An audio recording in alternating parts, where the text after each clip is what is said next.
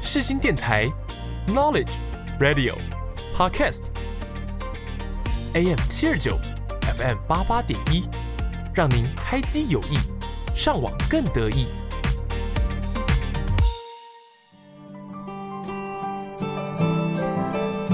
朋友问：社会心理学学什么？我们学了社会学，也学了心理学。朋友说。那就是社会学加上心理学嘛？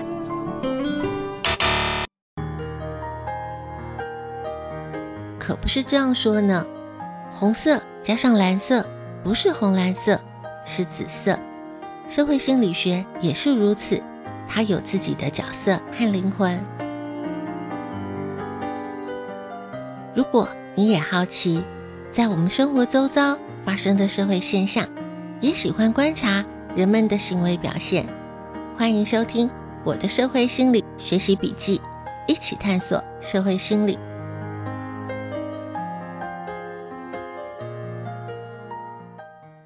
是人们的行为造成社会现象，还是社会现象影响人们的行为？我认为社会心理学可以找到解答。欢迎收听我的社会心理学习笔记，一起探索社会心理。我是笔记主人周尔斯。不知道听众朋友有没有发现，当我们觉得快乐、觉得心情愉快的时候，我们比较能够接受新的想法、新的事物，思考速度也会比较快。而当我们在焦虑、恐惧或是悲伤的时候，就会容易觉得人生好像没有什么事情是我们可以掌控的，会有一种很强大的无力感。这么说来，如果我们能够一直维持在快乐的状态，那就什么事情都能迎刃而解了。但是那是不可能的，在我们的生活当中，总是会有许多大大小小的问题触动我们的喜怒哀乐，各种状态都会有。有些人察觉到自己的焦虑，会不断的告诉自己：“没问题的，没问题的。”告诉自己要正向思考，不要焦虑。这样真的就能够不焦虑，变得快乐了吗？有些人在生气或是难过的时候，身边会有朋友说，生气是拿别人的错来惩罚自己，或者是劝你说每一种创伤都是成熟必经的道路。这些朋友是出自于关心，但是这样真的就能够帮助你快乐起来了吗？有些人会以为我们要正向思考，要积极乐观，就可以不怕挫折，没有脆弱，那是不可能的。乐观的人也不是就能够无忧无虑的。很多人提到正向、乐观、积极，就认为正向心理学就是一种心灵鸡汤，不是这样的。那什么是正向心理学呢？正向心理学可以说是二十世纪一门备受关注的新兴科学，它探讨人如何拥有好的人生，如何拥有快乐。也正因为这是一门新兴的科学，有非常多的理论观点，都还有许多不同面向的讨论。还有许多研究和发展的空间，也因此，我认为正向心理学很值得我们来关心它的现况发展和未来。今天的节目主题，我们就来聊聊正向心理学。每个字词都有个定义，有个说法，也都有它的来龙去脉。让我们开启社会心理小词典。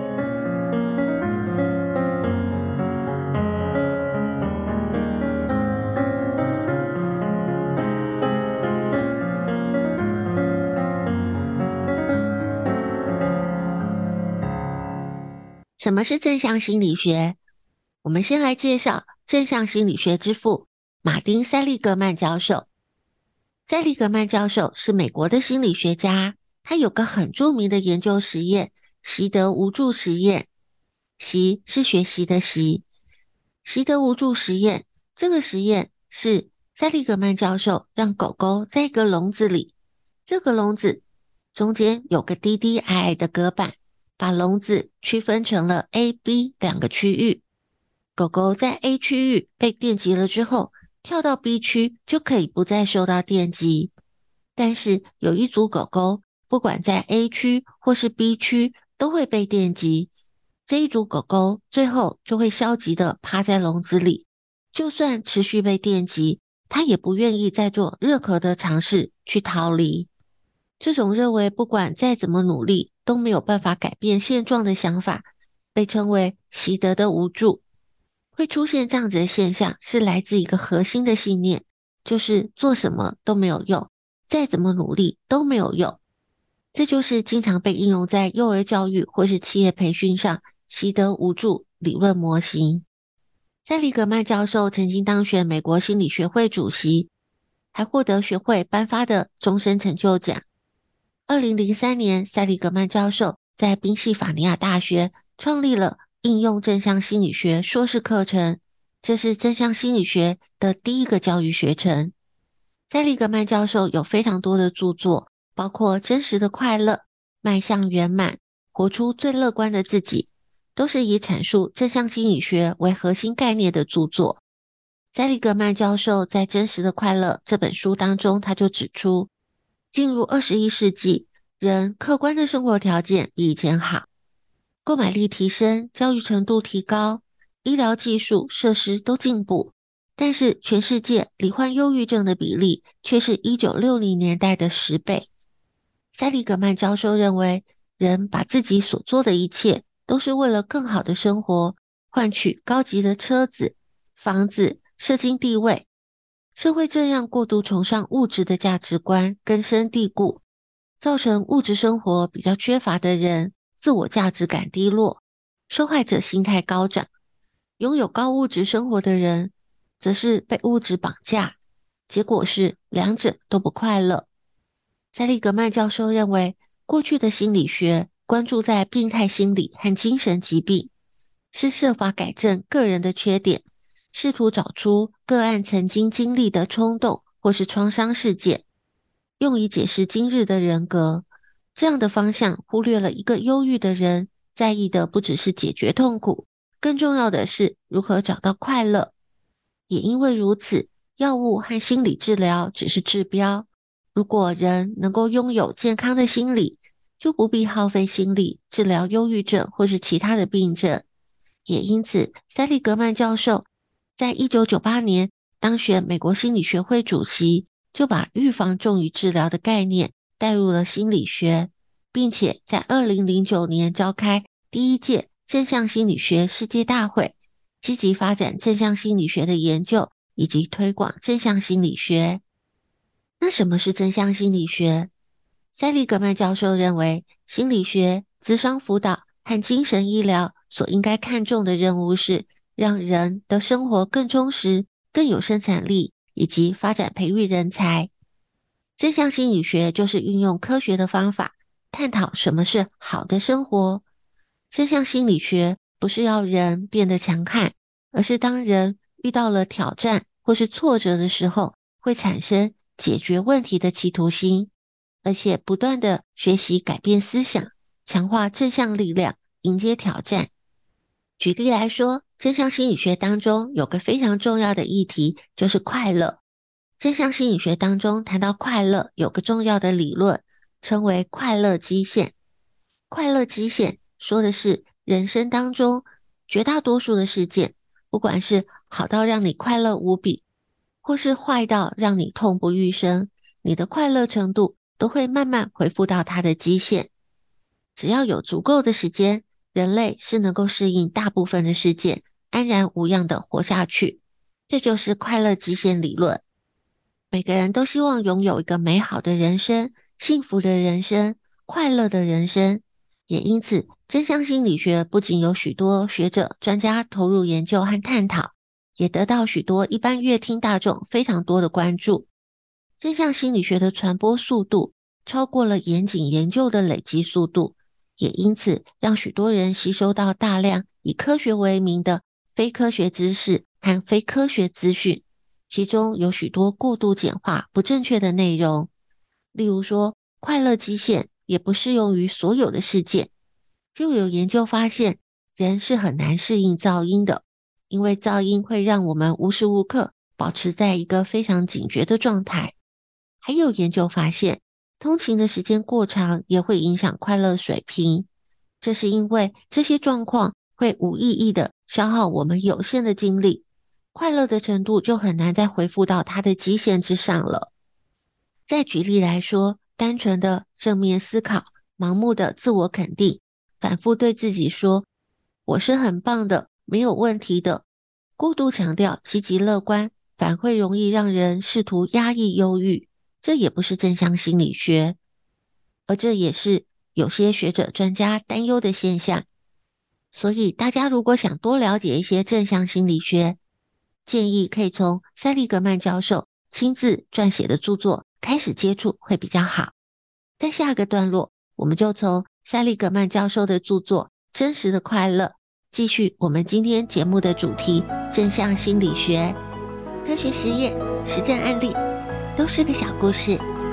一起打开《社会心理案例笔记》。我相信很多人都曾经在忙碌了一天，终于可以喘一口气，夜深人静的时候会想：工作的意义是什么？人生的意义是什么？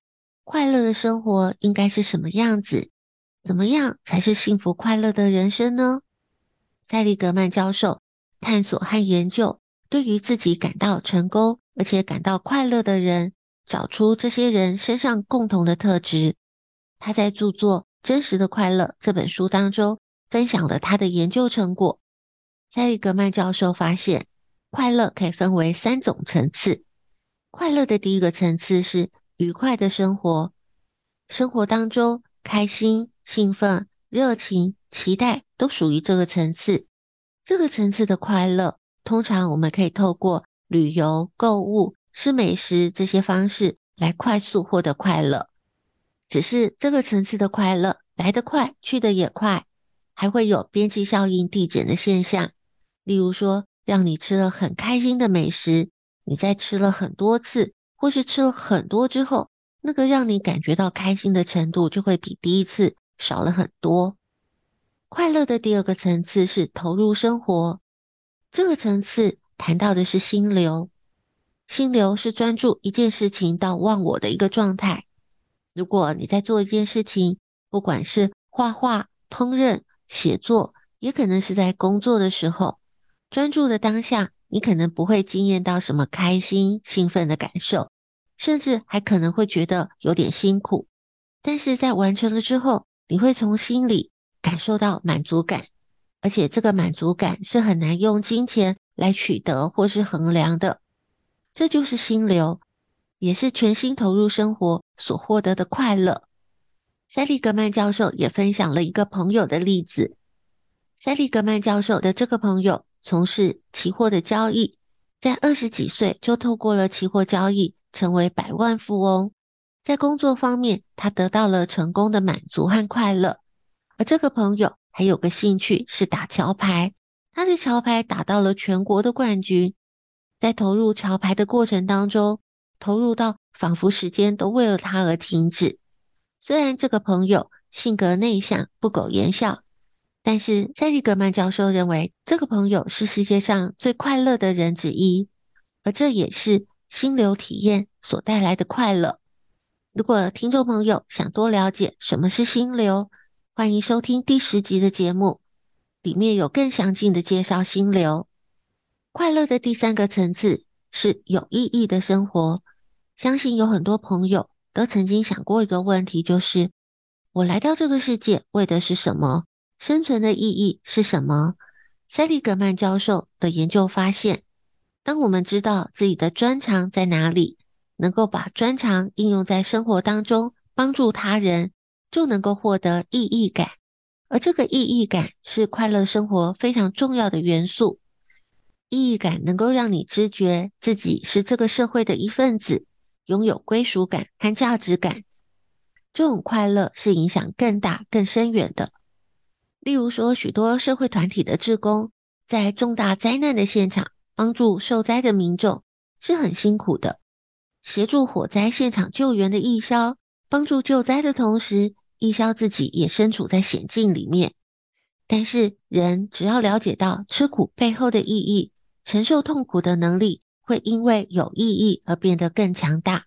我们可以承受比想象中更大、更多的辛苦和痛苦，而这些辛苦之后得到的是很大的快乐。这就是意义感强大的力量。所以，塞利格曼教授他认为，美好的生活是每一天都运用你的优势，去创造真实的快乐和丰富的满足感。有没有什么样的具体方法，可以让我们有机会去体会、去达到这样的意义感和快乐呢？在下一个段落，继续我们今天的节目主题——正向心理学。世新电台。广播世界魅力无限，世新电台带你体验。我们是八三幺。现在收听的是世新广播电台，AM 七二九 FM 八八点一。广播世界魅力无限，世新电台带你体验。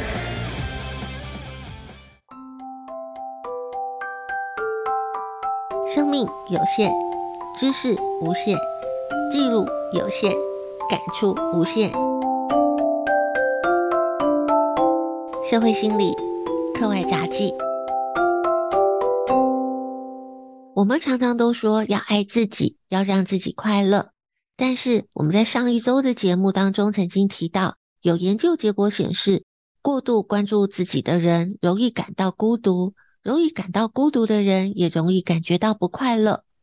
在二零一一年，伯克莱大学也提出一个研究发现：过度重视快乐会导致不快乐。研究团队发现，当一个人太过重视快乐，会因为不快乐而对自己感到失望。对于快乐过度追求，是为自己设置了一个更高，甚至是达不到的标准，因此反而会导致不快乐。那我们要如何才能够感到快乐呢？美国加州大学的心理学家隆博米尔斯基教授也进行了研究，而且根据研究的结果，他提出了八个具体可行的建议。这八个具体可行的建议，还确实呼应了塞利格曼教授提到的快乐三个层次。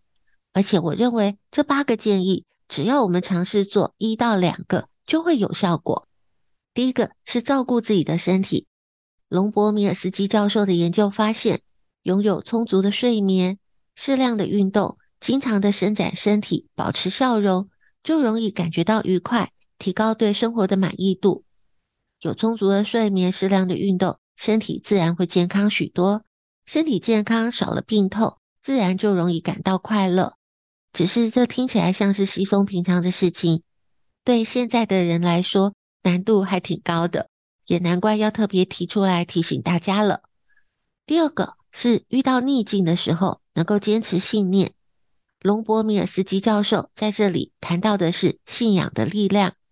这里说的信仰可以是宗教信仰，也可以是某种信念。例如说，你相信塞利格曼教授所说的快乐极限理论，所以当你的人生当中遭遇到了阻碍、逆境，你相信。只要有足够的时间，生活会慢慢恢复到它的基线，安然无恙的活下去。这个信念也就可以帮助你度过这段逆境。或者是你认为人生是一段马拉松，不是一百公尺的短跑，所以在一段路程的落后或是短暂的喘息都不足以来论定输赢。坚定这个信念，就能够帮助你度过这段低潮逆境。第三个是心存感激。每一周记录下三到五件让你感恩的事情，例如说，你种的花盛开了，今天的跑步训练比昨天快了十五秒，家里的狗狗今天学会了握手，再简单的小事都可以记录下来。第四个是经常表达善意，做一些帮助其他人的事。这里说的帮助他人的事，说的都是举手之劳的小事，例如说，早上看到邻居、同事说一声早安，或是一个微笑就可以；到超商买咖啡，对忙碌的店员说声谢谢也可以。这是因为对朋友或是陌生人行善，会感觉到自己是慷慨的，是有能力的，而且通常这些善意的小动作也会得到别人笑脸赞许的回馈，这些都会让人感到快乐。其他的建议还有品尝乐趣。培养工作以外的生活兴趣，体验心流，对生活当中身旁的良师益友表达感谢，学习宽恕，对家人和朋友表达关爱，这些行为都可以帮助我们更容易感受到意义感，也就更容易感受到快乐。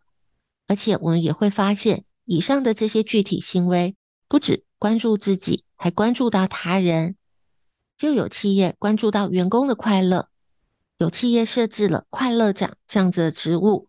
快乐长的工作目标就是增加员工的幸福感，协助员工在工作当中找到乐趣。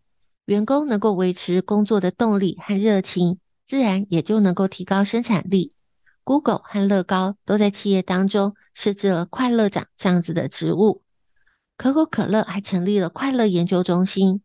这个研究中心和正向心理学家合作，指导组织当中的高阶经理人打造正向的工作氛围。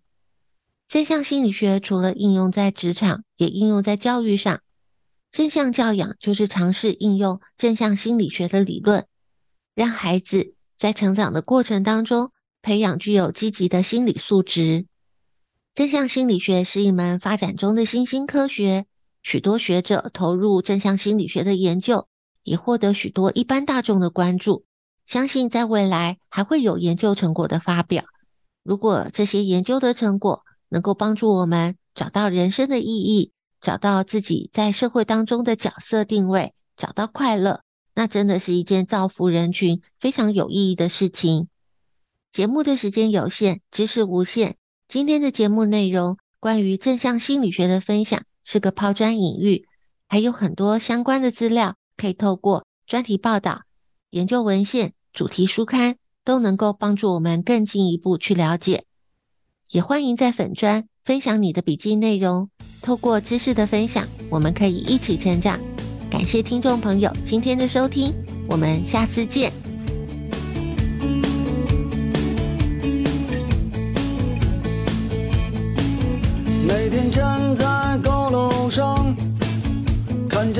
上的小蚂蚁，它们的头很大，它们的腿很细，它们拿着苹果手机，它们穿着耐克阿迪，上班就要迟到了，它们很着急。我那可怜的吉普车，就没爬山也没过河。他在这个城市里过得很压抑。虽然他什么都没说，但我知道他很难过。我悄悄地许下愿望，带他去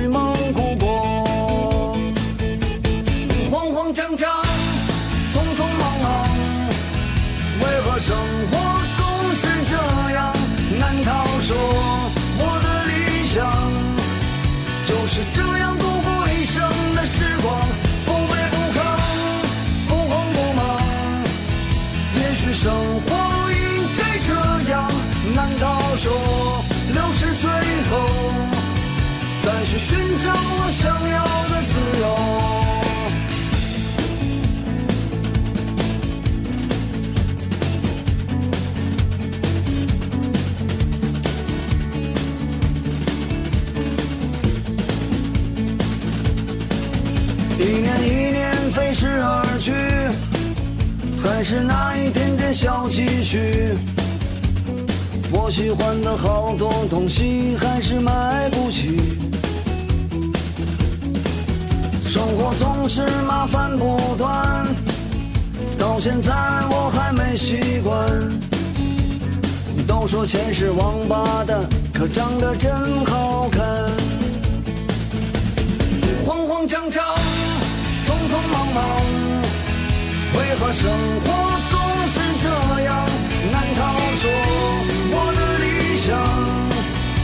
是这样度过一生的时光？不卑不亢，不慌不忙。也许生活应该这样。难道说六十岁后再去寻找我想